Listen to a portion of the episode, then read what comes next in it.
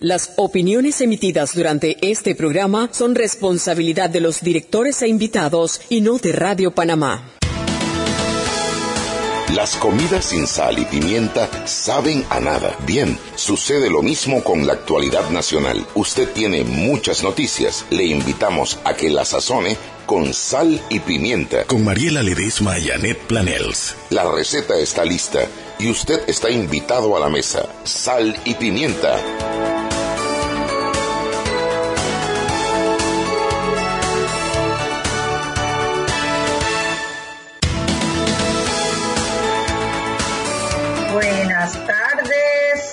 Bienvenidos todos a Sal y Pimienta, un programa para gente con criterio, Eric. ¿Cómo con criterio, totalmente. a mí que me, yo me salto un Mariela, Mariela, Mariela, tienes varios días, por no decir semanas, en que nos privas de verte. Y eso no me gusta. Y ya recibió un memo al respecto. ¿Ah, sí? sí, ya recibió un memo de la gerencia. Dos memos. Mariela, Mariela, te queremos ver. No, hoy sí. ¿Dónde estás? Esto no sale público, eso para Eric, para mí y para Jimmy que está ahí sentado para que se ría. No, calle, no calle, no calle. No, no, no, no, no. Eric y yo vamos a hacer una protesta virtual al respecto. Yo descubrí, descubrí esta, esta comodidad y yo me niego a renunciar a ella, queridos. Me, me niego a renunciar a ella pero permítanme leer las pautas del día de hoy miércoles. Para esos obsequios de fin de año que no pueden faltar, abre ya tu cuenta de ahorro de Navidad en Banco Nacional de Panamá. Aperturas de cuentas navideñas desde un balboa Tienes hasta febrero del 2021 para abrir tu cuenta. Te esperamos en Banco Nacional de Panamá, grande como tú. El glucómetro VivaCheck, que tiene un amplio rango de hematocritos que va de 0 a 70%, es capaz de evaluar recién nacidos mujeres embarazadas, pacientes con anemia y otros. Tiene 900 memorias con fecha y hora, 5 segundos de tiempo de respuesta, puerto USB para transferencia de datos, incluye 10 tiras de prueba y está de venta en la Casa del Médico en Avenida Justo Arosemena.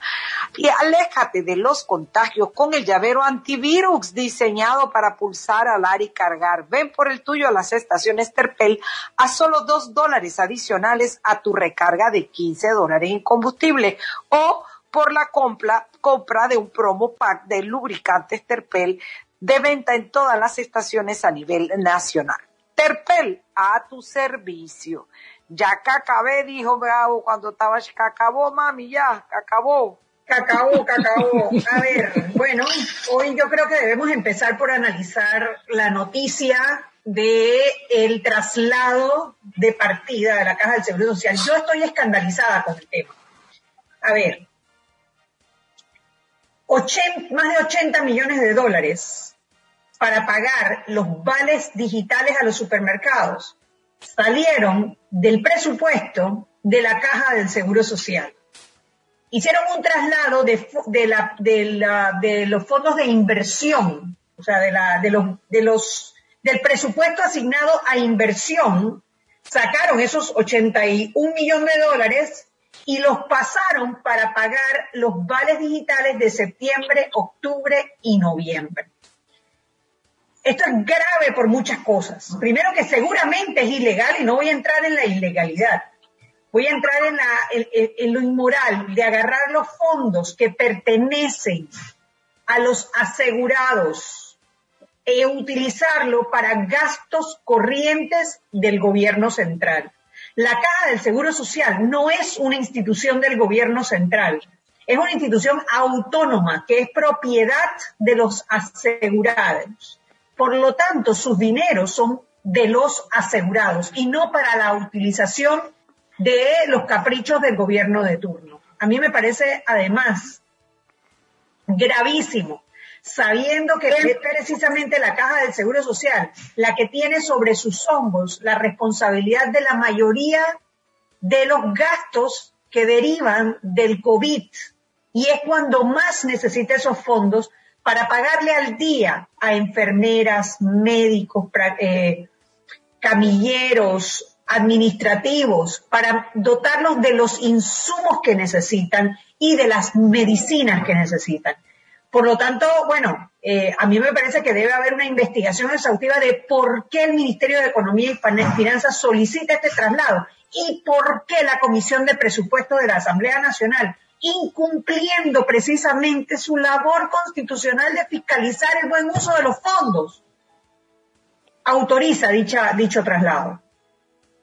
Bueno, además de todo, la propia ley de la Caja del Seguro Social en su artículo 102 prevé esta situación y dice que el empleo de los fondos de los diferentes riesgos, cada fondo que se constituye para el financiamiento de los riesgos contemplados en la presente ley, no podrá ser utilizado para cubrir gastos de otros riesgos ni servicios ajenos a la institución y por ahí sigue.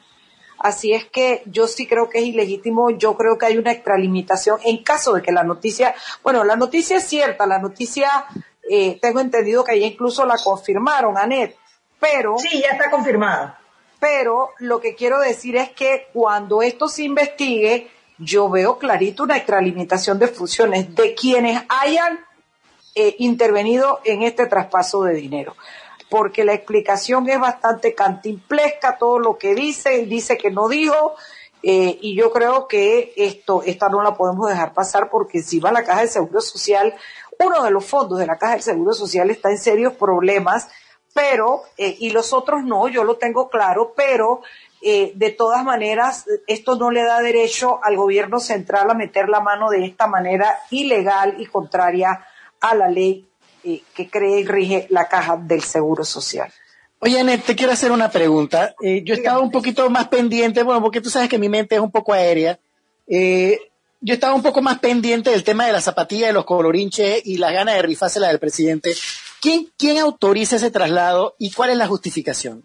Bueno, el traslado lo solicita el Ministerio de Economía y Finanzas se lo solicita a la Comisión de Presupuesto de la Asamblea Nacional y es la Comisión de Presupuesto la que lo autoriza. En efecto, fue la que la autorizó y las declaraciones sobre esta autorización, sobre los cuestionamientos a esta, a esta autorización, los dio Gabriel Silva, que es el único, parece, dentro de la Comisión de Presupuesto que rinde cuentas de lo que está pasando allá adentro.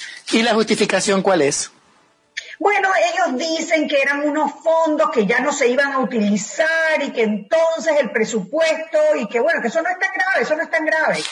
Y una pregunta, ¿y la Junta Directiva de la Caja del Seguro Social no dice nada? Pintada en la pared, Eric, pintada en la pared también. A ver, está incumpliendo sus funciones. Ellos tienen que velar por los mejores intereses de los asegurados. Y explícame, ¿en qué parte de los mejores intereses de los asegurados está que la Caja de Seguro Social financie al gobierno central.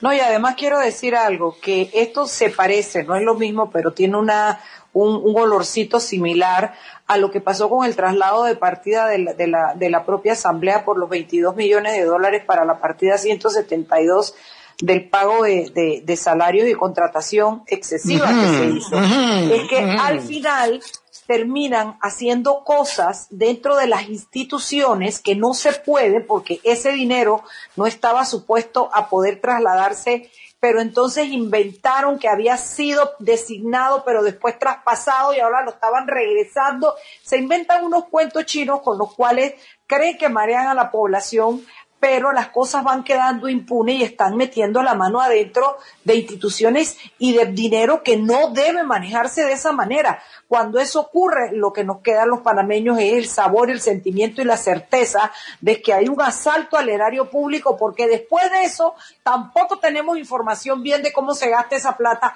porque tampoco tenemos la información puesta donde tiene que estar puesta, ni para qué pagó, ni con qué se pagó, y después de eso entonces nos tenemos que aguantar que la Contraloría no haga control previo, que la Contraloría no haga control posterior, que se contrate a BDO para que una, una empresa externa privada que no tiene nada que ver por primera vez en la vida se haga que para rendir cuentas entonces son ellos los que van a auditar los fondos porque la, Contraloría no hace su trabajo. Y si seguimos por ese hilo llegamos a cuando Marto Río nació. Entonces no puede ser. De verdad que yo creo que esto que está ocurriendo es más que grave es una situación eh, eh, que pone en riesgo no solo la institucionalidad, no solo los fondos, sino inclusive la estabilidad del país, para mi gusto. Mariana, entonces, digo, probablemente no, no, es, no es que tú hayas dicho exactamente lo que te voy a mencionar, pero es como si de la asamblea sacaron sacaron unos fondos para poder pagar la planilla que realmente no podían sacar. Entonces, para tapar esos fondos que ya habían sacado, le quitaron entonces a través de la Caja de Seguro Social para, para mandárselo al gobierno central. O sea, es como que un rejuego de... No, yo, no, yo no sé si es la misma plata. Yo no sé si es la misma pero, plata. Pero parece, pero, pero, es el mismo pero, operandi, no es la misma plata definitivamente, sí, es, pero es la misma manera de operar. Es decir, ignorar las reglas que hay para la utilización del dinero. La idea de tener un presupuesto es para que tú limites la acción de los funcionarios sobre los fondos de los, de los ciudadanos. Y para eso hay una serie de reglas que dicen, cuando tú designas, hay fondos de inversión, hay fondos de gastos. Tú no puedes pasar, eh, utilizar fondos de gastos cuando, cuando no le das una renta sustitutiva que le dicen. Es decir, tú no puedes gastar más si no ganas más. Ellos esa regla la ignoraron y utilizaron financiamiento para cubrir el traslado de partida a los 22 millones de dólares. Hay otra regla que te dice que la Caja del Seguro Social no es una institución del gobierno central, es una institución autónoma. Propiedad de los asegurados. Y es como que tú le metiste la mano, literal, atracaste la Caja del Seguro Social para financiar un gasto corriente del gobierno central. Eso yo no sé ni qué ley ni qué artículo viola, pero estoy segura que viola muchísimos artículos. Es que mira, yo, como la ley del presupuesto, que te dice la plata del seguro es del seguro y la plata del Ministerio de Salud es la plata del Ministerio de Salud.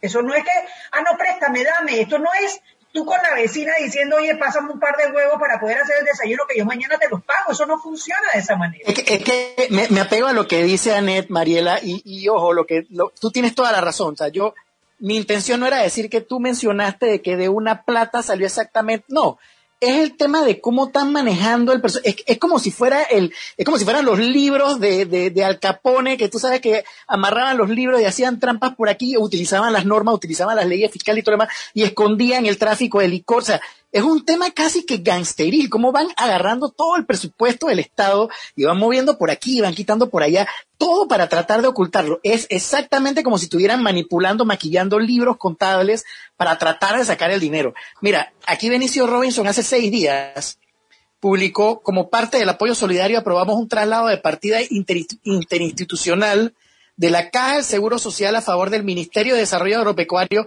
para la compra de bolsas de comida que serán entregadas a la población que se ha visto afectada a causa de la pandemia desde la Asamblea Nacional de Diputados. ¿Cuándo, eh, puso eso? Hace seis días. Aquí está, lo tiene en su cuenta de Twitter. Benicio Rosso, mismo lo publicó. Él lo tiene ahí. Hace seis días lo publicó. Lo dicen como si nada, pues. Sí, no, normal, normal es, es, lo que Normalito, te digo. o sea, mi vecino no le alcanzaba para pagar la, la, la para pagar la luz y, entonces agarró de mi plata para pagar la luz. y te digo algo, Anet, lo, lo, más triste es que mira, mira cómo manipulan al electorado y cómo manipulan al ciudadano. Al final del tweet, él, él lo justifica diciendo, a la población que se ha visto afectada a causa de la, como quien dice, lo estamos haciendo por ustedes. No, señores, no lo están haciendo por ustedes porque el día que usted se enferme y tenga que ir al seguro, la enfermera que la va a atender no ha cobrado o no hay hilo para coser o no hay camas o no hay espacio en la UCI o lo que fuera. O sea que no se coman ese cuento de que es porque pobrecitos la gente no, no señor, eso no es así. No ¿Tú sabes qué se parece eso, Eric? ¿tú sabes a qué se parece eso? A la canción de Juan, Luis, de Juan Luis Guerra, El Niágara en bicicleta. Total. Total. Exactamente. No me diga que los médicos se fueron. Así mira. Así mismo. Que el hilo lo pusieron en un mantel. Exactamente. No, pero así, así andamos. Increíble, definitivamente. Increíble. Wow. Bueno, me sorprende. ¿Qué más? ¿Qué otra noticia?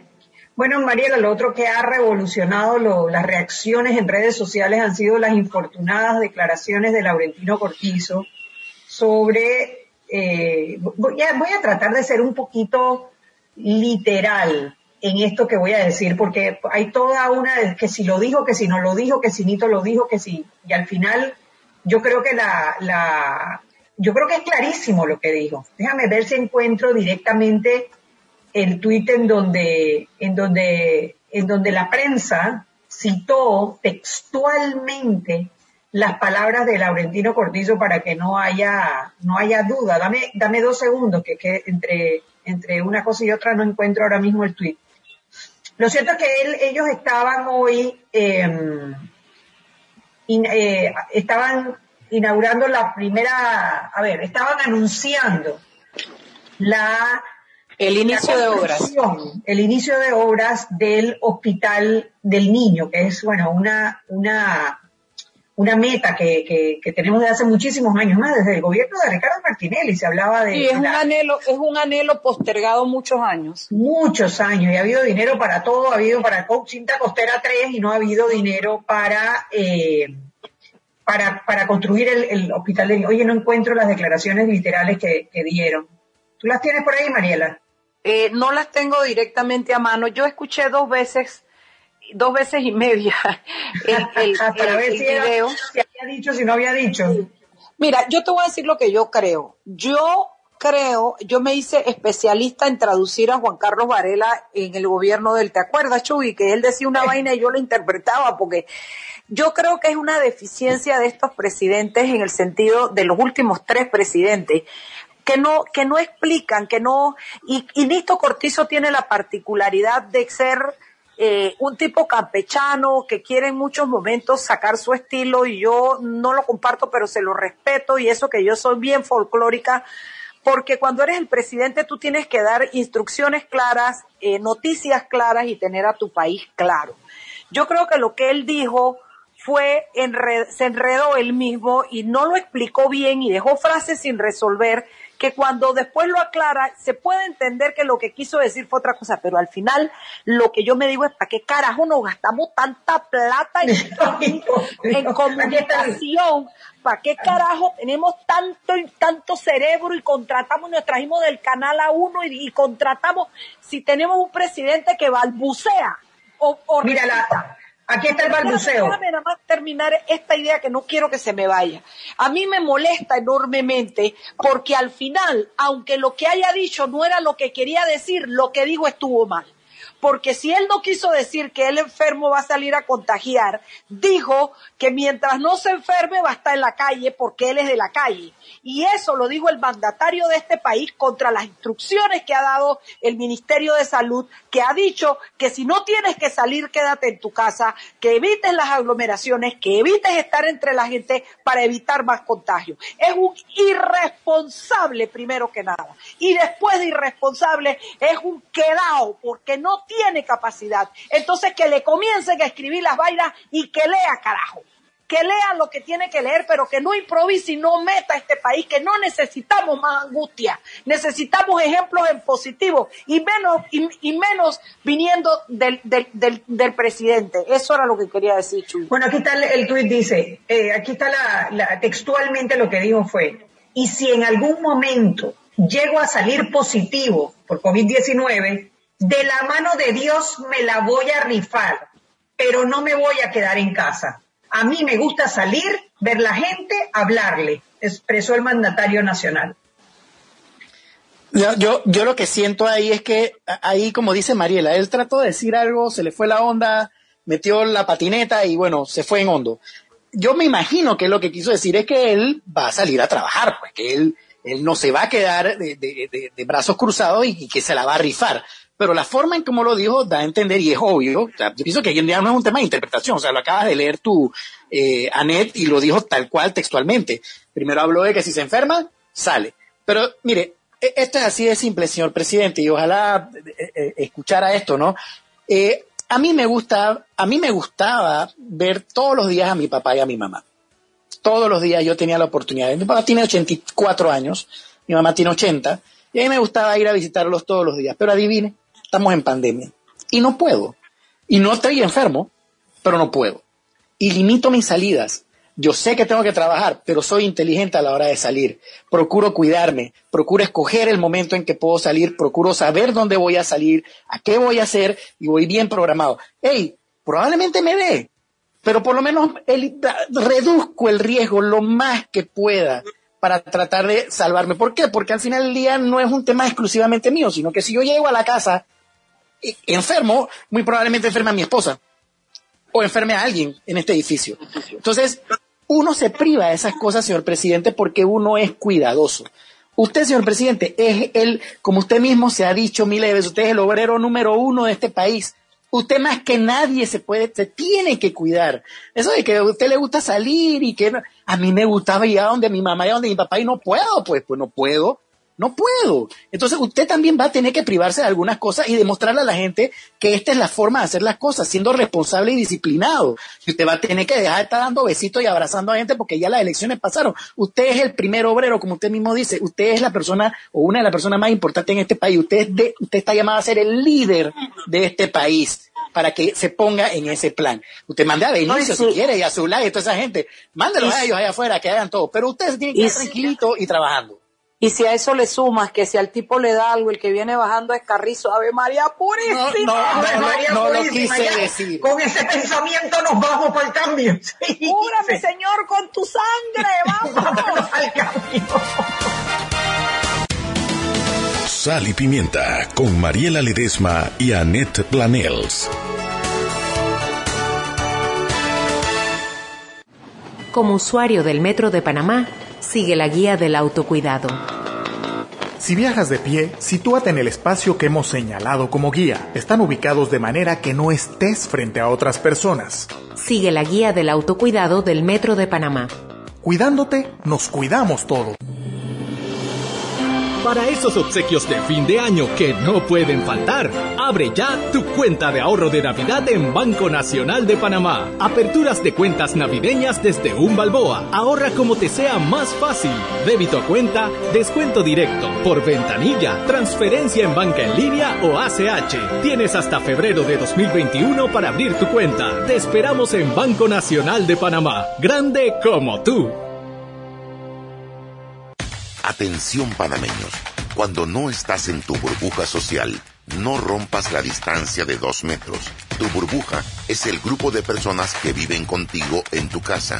Solo con ellos te puedes acercar a menos de dos metros y nadie más, ni tus parientes, ni tus amigos, ni tus compañeros de trabajo pertenecen a tu burbuja.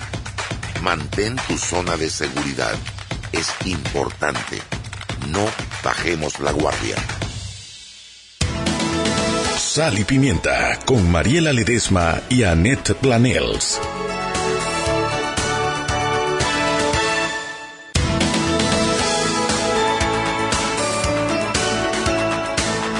Y estamos de vuelta en Sal y Pimienta, un programa para gente con criterio, Mariela.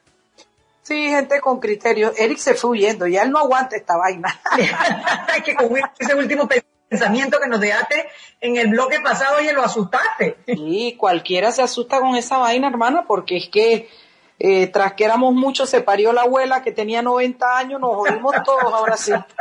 Pero bueno, la verdad es que eh, so, otra cosa, yo sé que ya está Fabiola aquí, pero yo no lo puedo dejar de decir, Anet, y es lo otro irresponsable, el Contralor de la República, que no me venga con el cuadro con el que me vinieron, que él no es ni el Papa Francisco ni el Mesías, para que lo reciban. O sea, de verdad que yo creo que el ego hace mucho daño, pero hay gente que está enferma de ego y puede llegar eso allí, gente junta una con la otra. O sea, yo no, para hacer sentir bien a un jefe es un arrastramiento lo que yo, yo estoy segura que no todos los empleados de la Contraloría estuvieron de acuerdo con eso.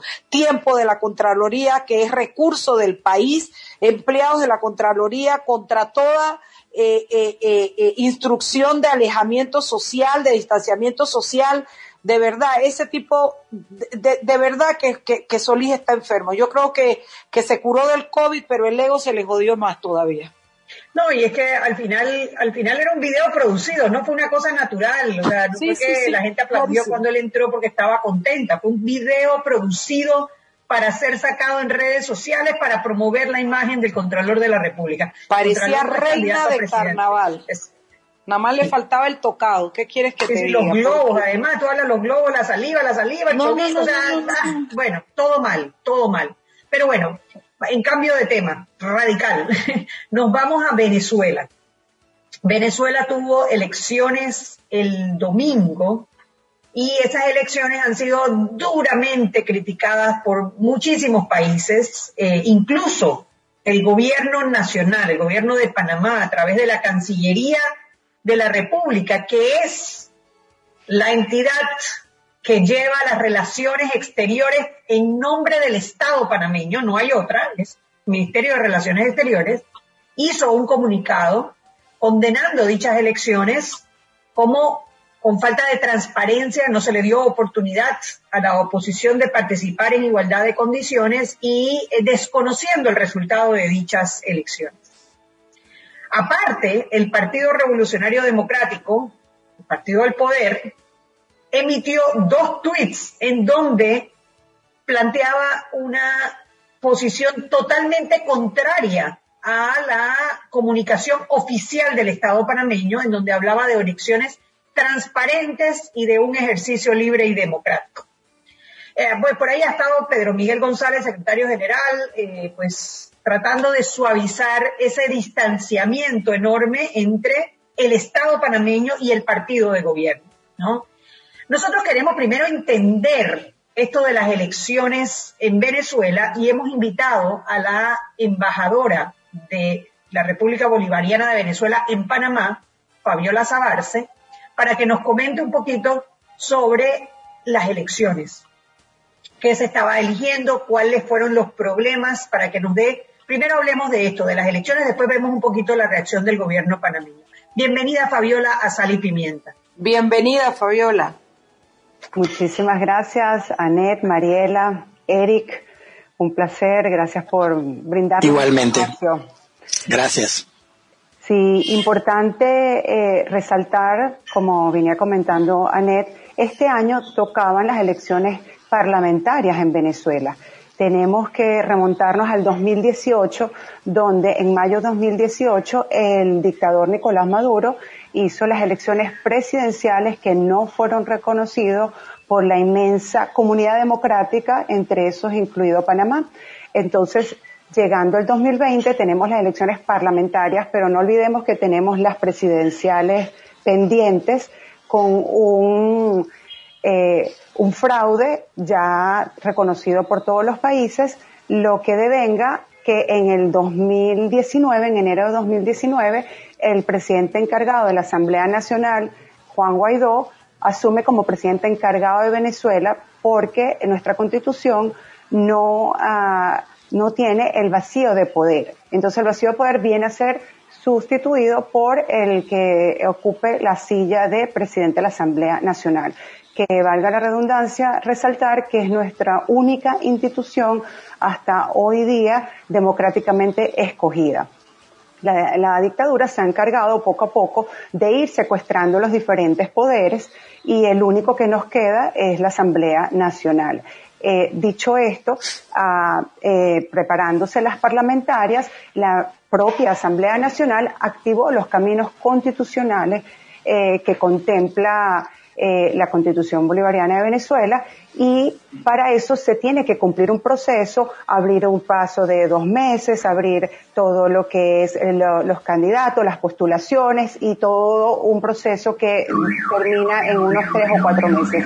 En menos de 72 horas, el TSJ, el Tribunal Supremo de Justicia de la dictadura, nombró a dedo el Consejo Nacional Electoral. Eso fue para mediados de este año y ya viniendo haciendo ese trabajo con la comunidad internacional, tenemos los pronunciamientos en mano de todo lo que es OEA, Unión Europea, Grupo de Contacto, Grupo de Lima, Panamá, en estos dos grupos, también apoyando el desconocimiento del árbitro del Consejo Nacional Electoral. Es unido a que en los siguientes meses, no obstante, eh, escogen quién es el árbitro, también escogen quiénes van a ser los jugadores, porque las tarjetas de los partidos opositores vienen a ser secuestrados. Esto ya por encima de precisamente ya haber inhabilitado y tener presos políticos que eran líderes de oposición. Eso no fue suficiente para la dictadura porque el pueblo venezolano está desesperado.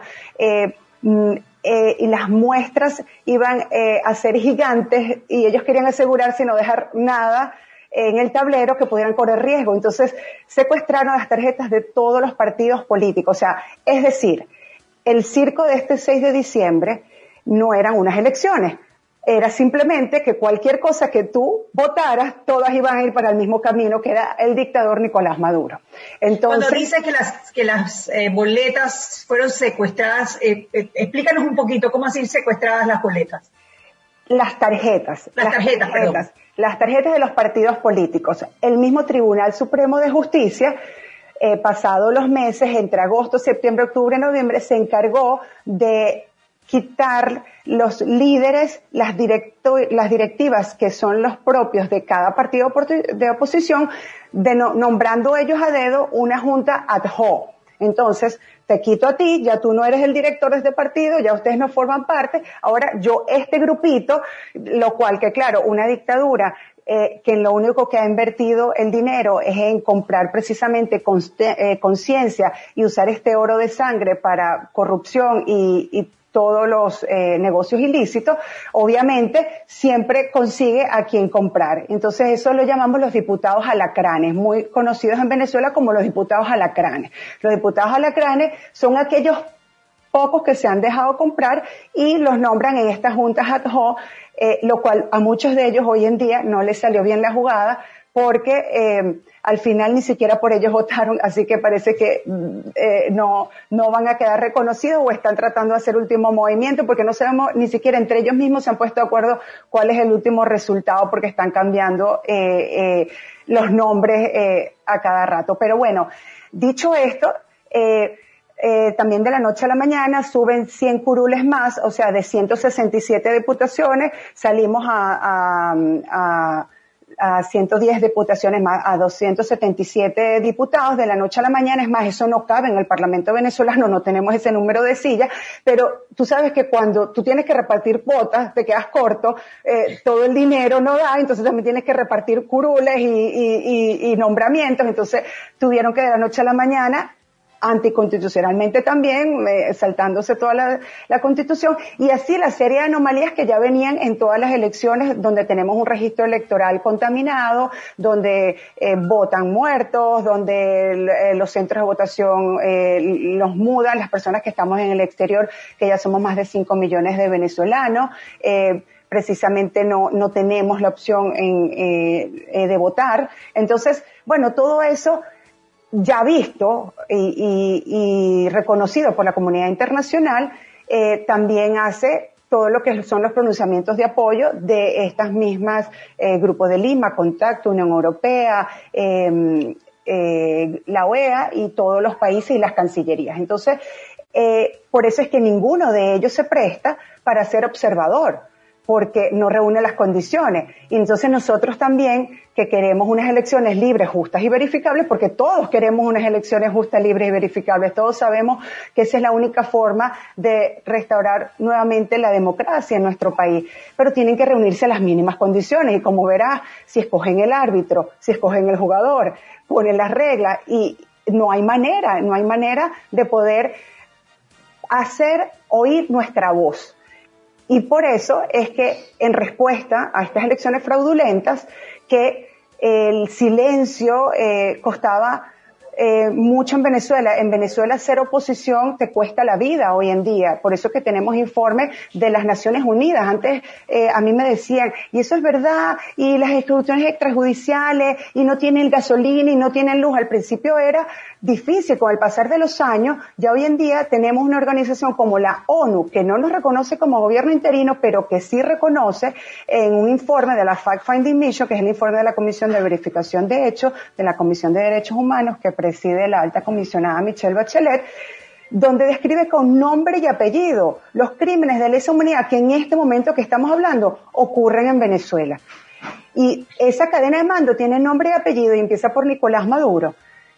Increíble cómo se ha ido deteriorando la situación en Venezuela, ¿no? De, bueno, primero unas elecciones muy, muy cuestionadas con Enrique, contra Enrique Capriles, eh, que en ese momento ya estaban eh, cuestionando duramente esas elecciones. Posteriormente, eh, gana la oposición, gana el control del Parlamento. Posteriormente, Guaidó eh, asume la presidencia de Venezuela, pues por el fraude electoral declarado. Después ellos nombran, y, ahí, y aquí es donde quiero llegar, ellos nombran una asamblea constituyente. Correcto. Para quitarle un poco el peso al, a, la, a la Asamblea, al Congreso Nacional. ¿En qué quedó esa Asamblea Constituyente? Bueno, esa misma Asamblea Constituyente viene porque en el 2015 ganamos la Asamblea Nacional con mayoría y con todo y eso, eh, inclusive entre gallos y medianoche, ellos cambian eh, los circuitos, eh, en los rurales escogían más diputados que en las zonas eh, eh, urbanas, entonces eh, con todo lo que movieron no pudieron tapar un sol con un dedo. Por eso es que esta vez no quisieron correr riesgo y hasta las tarjetas. o sea, cualquiera llegaba el mismo camino, porque esta vez dijeron no corremos el riesgo. Y ante eso, ellos hicieron al ver que perdían el control de la Asamblea Nacional, que era el único poder que les quedaba para tener ya completa su dictadura, nombran esta Asamblea Nacional Constituyente con la excusa de que van a redactar una nueva constitución. Entre comillas, la constitución que tenemos del 99 precisamente, y esa constitución se hizo este, eh, justo con, con, este aval, ¿no? De también de, de lo que pudiera ser eh, el, la izquierda que también trabajó fuertemente. Entonces, nosotros tenemos eh, una constitución eh, recientemente, podemos decir, aprobada y esa misma ya no les sirve, ya se les quedó pequeña la tienen que seguir modificando porque ya no quieren modificar las reglas del juego y, todos lo, los jugadores. Y por eso es que esta Asamblea Nacional Constituyente, ¿en qué terminó? En que hoy en día el, dictador había dicho que para esta época iba a ser la, iba a hacer la disolución de la, Asamblea Nacional Constituyente. Sin embargo, se lo tiene todavía ahí entre gallos y medianoche. Un día nos enteraremos que si ya la disolvieron o no, porque ellos lo que quieren es estar seguros es si la, la que acaban de hacer con el circo, con esta pantomina del, del fraude del 6 de diciembre va a estar avalada porque si no se quedan con la otra, que les sirve a ellos como para irse dando eh, eh, esos eh, acuerdos supuestamente democráticos en ese seno, porque esa es la contraparte que le sacan a la Asamblea Nacional eh, reconocida el 2015. Entonces, son las seis y media. Vamos a hacer una pausa, Fabiola. Vámonos al cambio y de regreso más en Sal y Pimienta, programa para gente con criterio.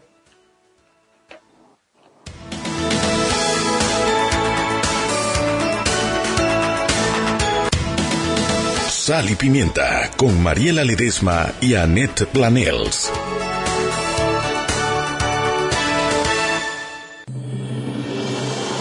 Para esos obsequios de fin de año que no pueden faltar, abre ya tu cuenta de ahorro de Navidad en Banco Nacional de Panamá. Aperturas de cuentas navideñas desde un balboa. Ahorra como te sea más fácil. Débito a cuenta, descuento directo, por ventanilla, transferencia en banca en línea o ACH. Tienes hasta febrero de 2021 para abrir tu cuenta. Te esperamos en Banco Nacional de Panamá. Grande como tú. Hiciste papas fritas para un batallón. Te pusiste a hacer galletas con los niños. Tu cocina se volvió un desastre. No te preocupes. Con Deluxe absorbe grasa, una hoja y todo chilling.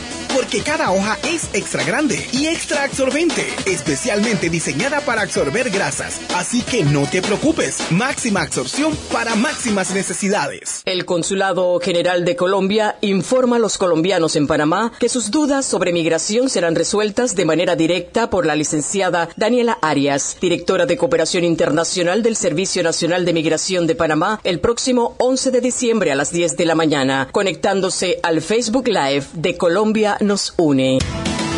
Sal y Pimienta con Mariela Ledesma y Annette Planels.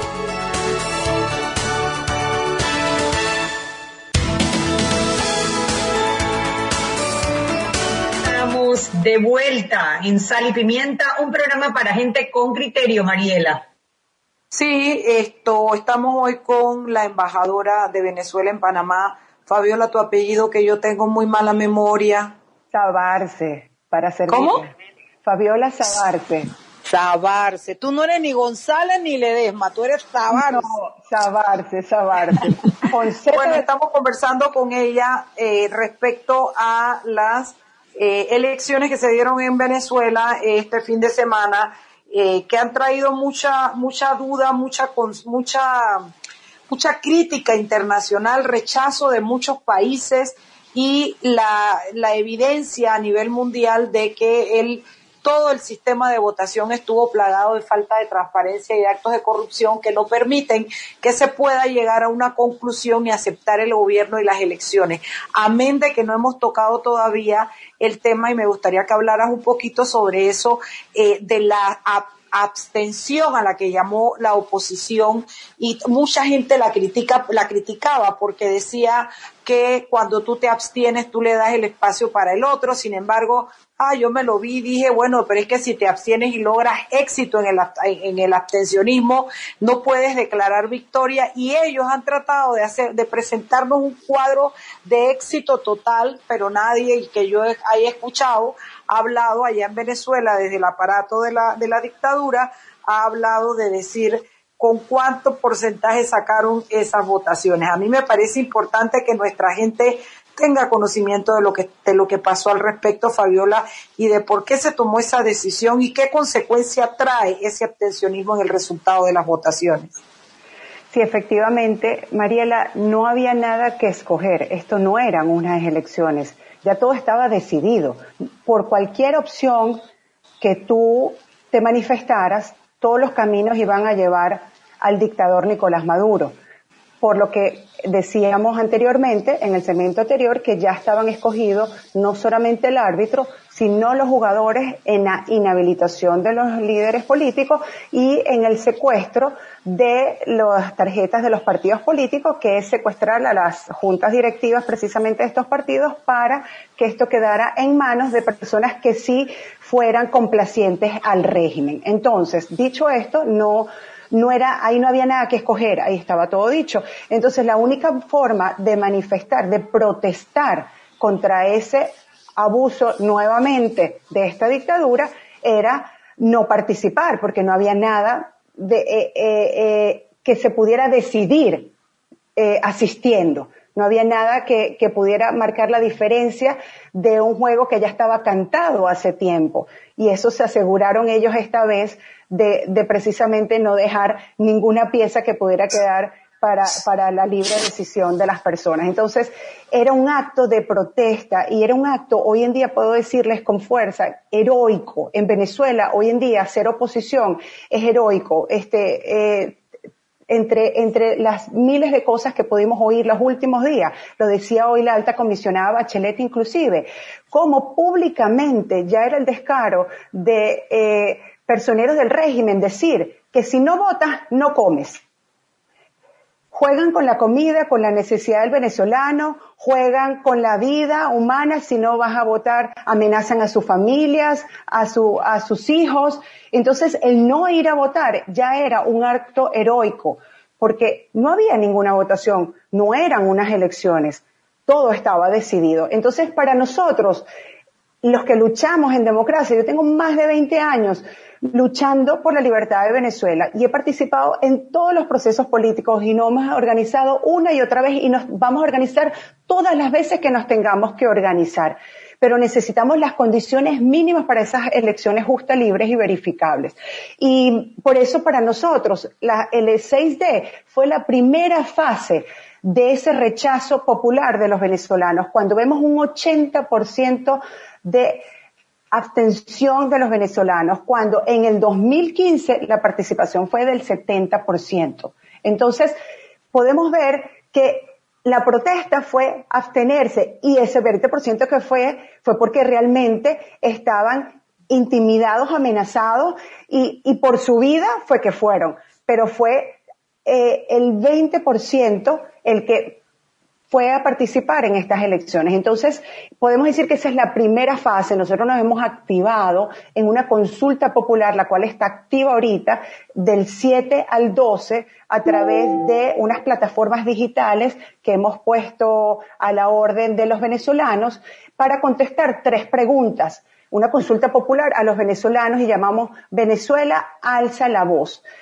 Y esta es la segunda fase. La primera era precisamente la abstención en este pantomina, que no se llama eh, elecciones, y ahora viene la fase donde los venezolanos sí vamos a participar con esta consulta popular donde tenemos las preguntas que precisamente eh, eh, nos dicen que si eh, eh, el fraude es un fraude el 6 de diciembre, si eh, precisamente desconocemos al dictador Maduro, precisamente llamamos el apoyo de la comunidad internacional para unirnos con más fuerza, porque Venezuela es un país que lamentablemente ahorita es un país ocupado, es un país que no solamente depende esto de, todo el trabajo que estamos haciendo los venezolanos, que seguimos en pie, que seguimos con esta valentía, como les dije, es un acto heroico no haberse presentado a votar el 6 de diciembre. Eh, porque las amenazas eh, venían desde alimentación hasta, hasta, hasta correr torturas, como ya lo vemos en los diferentes informes de las Naciones Unidas, de las familias y las personas que se negaran. Y para eso esta consulta levanta la voz y estamos en estas plataformas dentro y fuera de Venezuela. Eh, en este momento eh, está en, ejecución en, estas tres plataformas. Tenemos un app, tenemos Telegram y tenemos la página web de la consulta y esperamos el sábado de una manera simbólica en algunos puntos eh, hacer mm, como eh, depositar lo que son los códigos, porque cada vez que hacemos esta participación digital nos arroja un código y lo depositamos con una papeleta para en un acto simbólico poder ver que estamos participando. Pero bueno. Eh, Fabiola, perdón. Fabiola, perdona que te interrumpa, pero quisiera que abarcáramos un poco más de temas y por eso me voy a hacerte una pregunta directa. Cuéntame un poquito ¿por qué necesitaba Maduro tanto la, la entre comillas, legitimarse como el, el, el, que, el que domina, pues también en la asamblea que se ha elegido ahora? ¿Qué facultades piensas tú, piensan los venezolanos y qué, qué poder le da eso para que yo, lo hablamos fuera de, cámara hace un rato, pero me gustaría que la gente pudiera escuchar que todo esto que se hizo trae premio, ¿no? Y cuáles pueden ser, o por lo menos cuáles pueden ser las intenciones del gobierno de Maduro. Exactamente, porque eh, la dictadura se ha aislado, cada vez está más sola y precisamente no goza del reconocimiento internacional. Al no gozar del reconocimiento internacional, entre otras cosas, tiene las sanciones que individuales a sus testaferros y familiares, lo cual le duele muchísimo porque precisamente para eso es su corrupción, para poder tener donde disfrutar todo lo que han robado y lo que llamamos nosotros todo ese dinero de sangre. Y porque precisamente al tener un presidente reconocido internacionalmente es el que queda a cargo de grandes em, recursos que todavía goza y que todavía le quedan a Venezuela, porque la corrupción ha sido grandísima. O sea, recordemos que Venezuela es un país petrolero y que hoy en día más bien tiene que traer gasolina nada más y nada menos que de Irán, de Irán, con todo lo que eso viene eh, incluido, ¿no? Hacer negocios con Irán.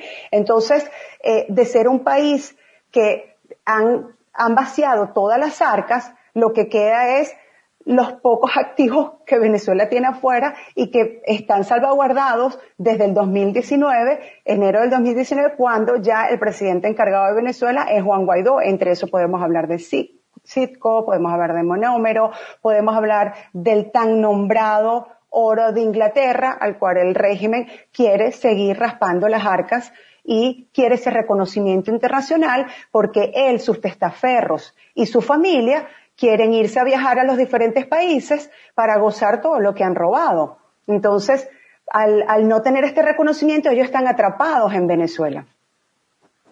Tienes que abrir el micrófono, Eric. Sí, déjame preguntarte algo, Fabiola. Eh, Ok, ya entiendo entonces que Maduro es el dueño de la pelota, la cancha, los árbitros y los jugadores. ¿Ok? Ya ustedes eh, con el abstencionismo demostraron que no están de acuerdo con el torneo electoral que se hizo el 6 de diciembre. ¿Qué va a pasar ahora? Porque eventualmente van a haber otras elecciones y Maduro seguirá siendo el dueño de la pelota, la cancha, los jugadores y los árbitros.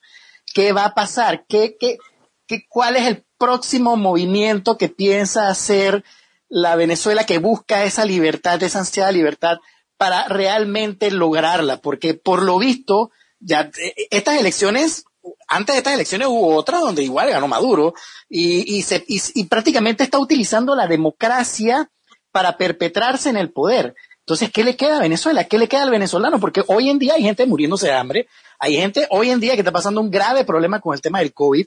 ¿Qué piensan hacer ustedes con respecto a este tema? Porque si nos vamos así, vamos a esperar las próximas elecciones y va a pasar lo mismo y vamos a las próximas elecciones y así nos vamos y así se va a perpetuar. Entonces, ¿cuáles son las acciones a tomar reales y concisas que puede esperar el, venezolano con respecto a este tema? Mira, eh, Eri, gracias por tu pregunta. Son 20 años que tenemos luchando eh, con esta dictadura y todos los años se ha ido avanzando y lo que hoy tenemos, esta es la coalición internacional más grande después de la Segunda Guerra Mundial, Eric. Y esto se ha hecho porque todos los días miles de venezolanos nos paramos diciendo voy a hacer todo lo que yo tenga que hacer para recobrar la libertad de Venezuela. Y eso hemos avanzado. Por eso tenemos el reconocimiento de más de 55 países. Por eso es que hemos podido, como hablábamos ahorita, de salvaguardar eh, algunas arcas de, del Estado venezolano. Por eso es que hoy en día estamos reconocidos en la OEA. Esto no era imaginable hace unos años atrás. ¿no? Y tener un informe tan crudo, en blanco y negro, avalado por la ONU y hasta por la CPI, la, Corte Penal Internacional, donde reconocen que históricamente un dictador que todavía está ejerciendo está culpado de crímenes de lesa humanidad. Entonces todo eso se ha hecho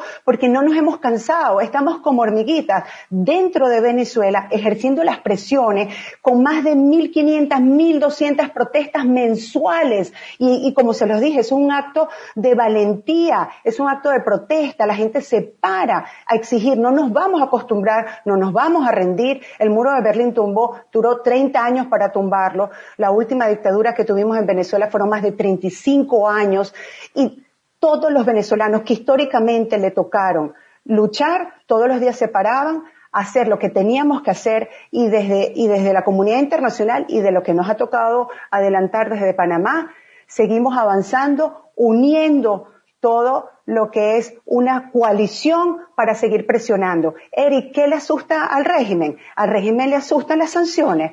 Al régimen le asustan las sanciones contra sus familiares, contra su eh, testaferro. Tenemos que ir con más fuerza. Necesitamos una comunidad internacional que los ahogue, que les quite ese, ese grifo. Porque es ahí donde ellos dicen, estoy atrapado en estas cuatro paredes de Venezuela y ya no tengo dónde salir porque yo mismo hice un desastre que hasta la gasolina me la tengo que traer de Irán y yo metí a los de Hezbollah aquí. Tengo el ELN, tengo la FARC, tengo el oro de sangre. Ya esto no lo maneja nadie. Esto es un, cartel criminal que, que nadie manda a nadie y, el narcotráfico metido, obviamente, y también disfrutando de toda esta anarquía. Esto es un eje del mal, Eric, que salpica al continente, porque esos tentáculos están en todo el continente, eso venimos años denunciándolo, y gracias a que no nos hemos cansado y que tenemos también nuestros hermanos internacionales, es que hoy en día podemos hablar con propiedad, con informes en mano, podemos decir que el caso de Venezuela está ya admitido en la Corte Penal Internacional, y seguiremos seguiremos y, avanzaremos con fuerza, porque la libertad de Venezuela, como decía Mandela, nuestra marcha hacia la libertad es irreversible. Que lo diga Mandela que tuvo 27 años en la cárcel. Muy bien con eso, muy bien. Gracias Fabiola eh, por explicarnos pues la situación en Venezuela. Felicidades por ese, esa determinación cuando dices que todos los días se paran para ver cómo salvar a Venezuela sigan adelante y bueno, y a ustedes, Radio Escuchas, vámonos al cambio y de regreso más en Sal y Pimienta, programa para gente con criterio. Gracias y bendiciones. Gracias.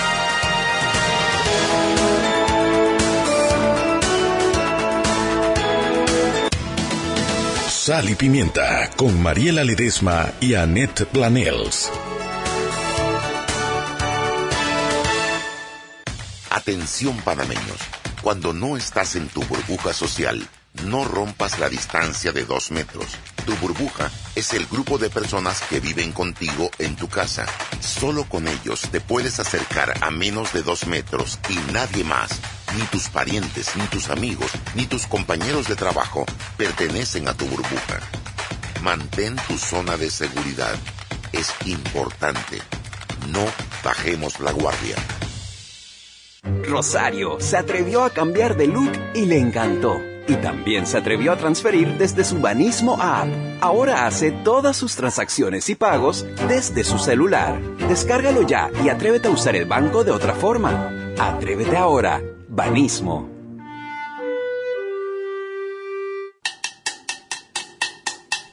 Si tu afeitadora tiene más barba que tú, es hora de pasarte a Gillette Presto Barba 3. Su diseño más abierto permite un mejor enjuague para que puedas disfrutar de hasta 10 afeitadas suaves. Gillette Presto Barba 3 a solo un dólar con 50. Pídela en tu tienda favorita. Gillette, lo mejor para el hombre. Precio sugerido de venta al público. El Consulado General de Colombia invita a los colombianos en Panamá al seminario taller para aprender a leer y escribir un poema, pensamiento y creación poética, que será dictado por la poeta Claudia Patricia Patricia Mantilla el próximo 10 de diciembre a las 10 de la mañana, conectándose al Facebook Live de Colombia Nos Une. Sal y Pimienta con Mariela Ledesma y Annette Planels.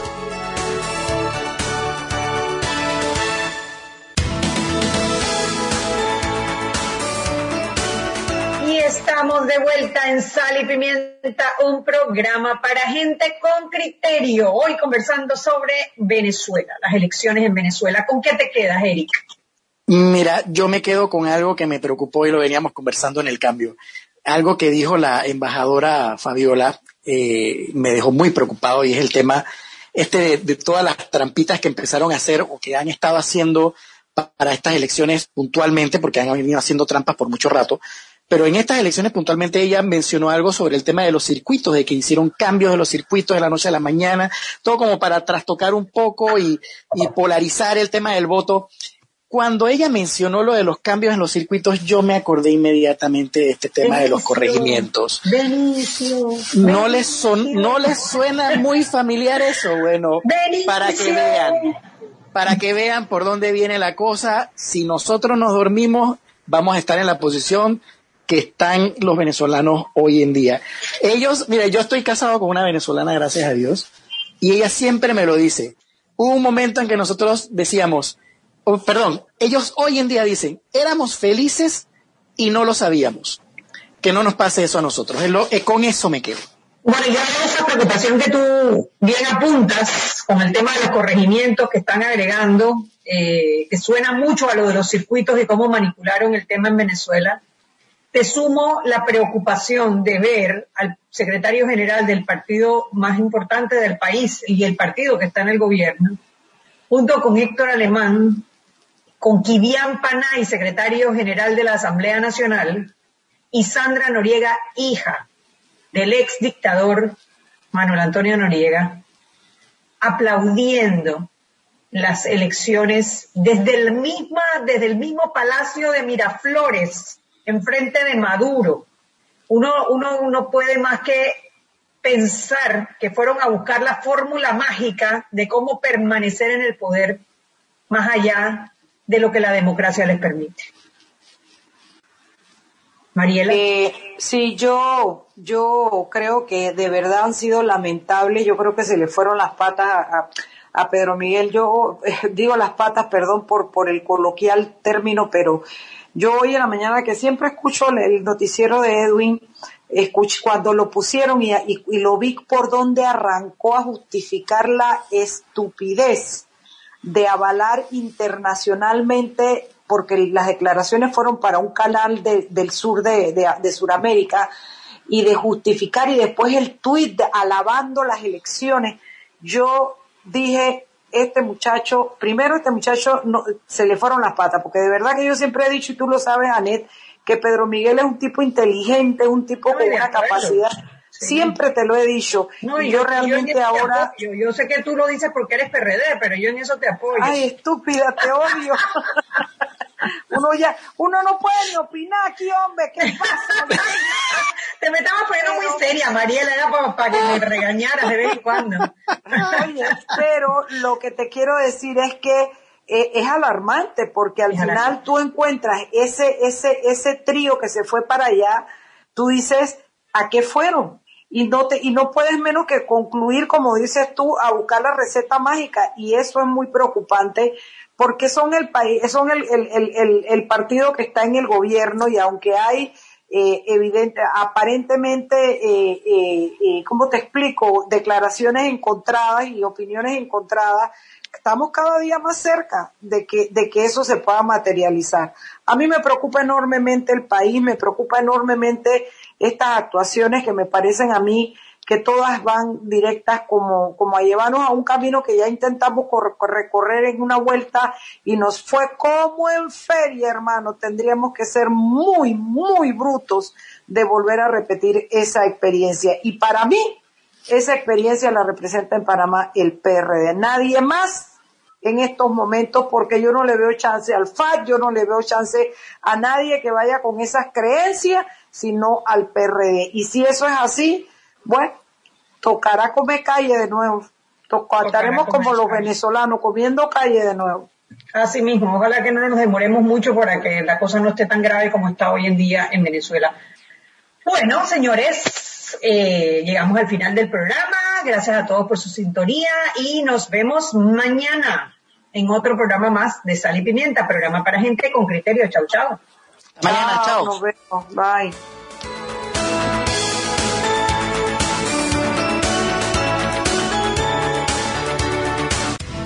Hemos presentado Sal y Pimienta con Mariela Ledesma y Annette Planels. Sal y Pimienta